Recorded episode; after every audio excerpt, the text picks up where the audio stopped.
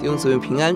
今天我们一起思想《民数记》第三十章许愿的条例。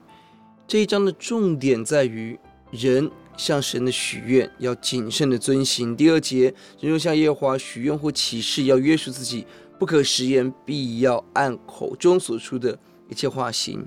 神期待我们谨慎的向神许愿，而一旦许了愿，就应当遵行，不可以违背，要认真完成对神的许愿。弟兄姊妹。什么是我们与神所立的约？我们正走在履行神的约的道路上吗？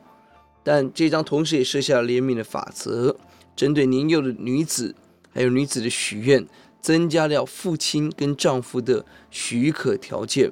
这里不是男尊女卑，而是神所设立的次序，我们要顺服此次序而行。而这一章为什么？在整个文脉当中，在这一章讨论许愿的条条例呢，有几个原因。第一，前两章特别讨论节期中献上感恩祭、甘心祭的条例，而许愿者必须要起来还愿献祭。第二，以色列人即将跟迦南人征战，在征战之前许愿是经常看到的，神提醒我们许愿要偿还。第三，更重要的是，神听听他们。他们即将进到应许地，而他们曾经做出他们要毁灭迦南城市的承诺，这个要遵行。神提醒我们，我们向神所许的愿要谨慎顺服的完成。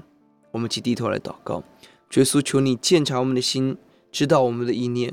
欧，主啊，让我们每一个心思讨你的喜悦，让我们口中所承诺的对神的爱与委身奉献，让我们全力以赴竭力而行。求主指教怜悯，听我们的祷告，奉耶稣的名，阿门。